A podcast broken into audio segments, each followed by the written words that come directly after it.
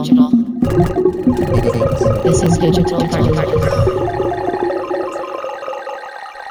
Hoy vamos a platicar de Bandcamp versus la tienda de vinil, mundo digital versus mundo real.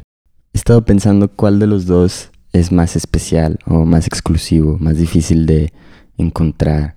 Antes de eso vamos a empezar con algo que leí ayer, que me dio la idea de este episodio, es del libro de Rosalind Williams llamado Notes on the Underground. Dice, un nuevo tipo de escape se está haciendo más común, el retiro hacia lo artificial, hacia un ambiente tecnológico autogenerado.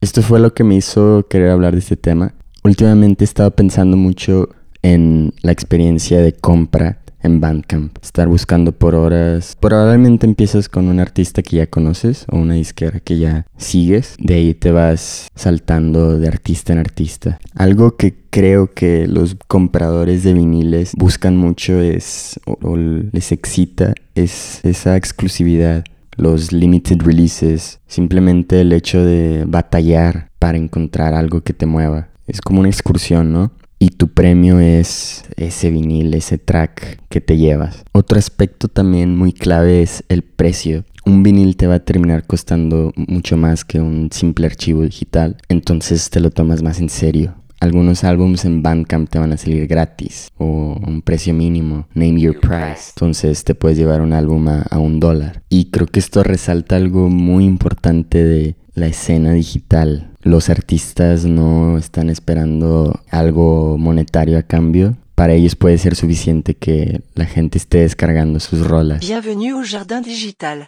Entonces Bandcamp es un espacio en el que los artistas aceptan esa concepción de que no se hace dinero en la música y regalan su música. Cuando yo leí esa parte del libro pensé inmediatamente en Bandcamp, porque Bandcamp es el mismo trayecto o ritual, es muy paralelo a una tienda de vinil, pero en la comodidad de tu casa o con tus audífonos, en tu estudio, ¿cuáles pueden ser las diferencias? Bueno, que en una tienda de vinil tienes el tacto humano, ¿no? Ves al de la tienda, le preguntas cosas, estás batallando ahí con la torna y las primeras veces que vas estás nervioso para no rayar un disco o algo. Ves a otra gente que también está buscando discos.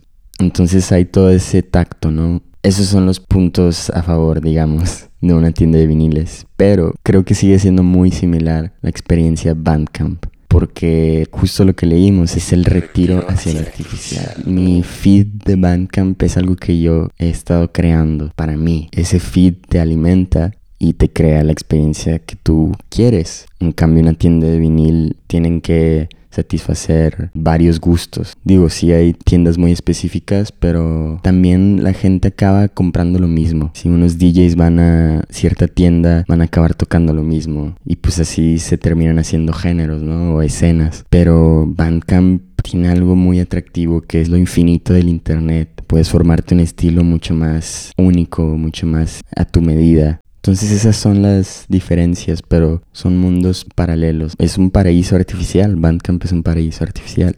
Y eso es lo que quería platicar en este episodio. Creo que estoy descubriendo un poco más la finalidad de este podcast y es más que music reviews, va a ser este tipo de relaciones digitales.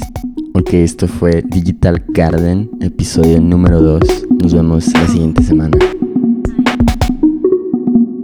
It's like a garden, but digital.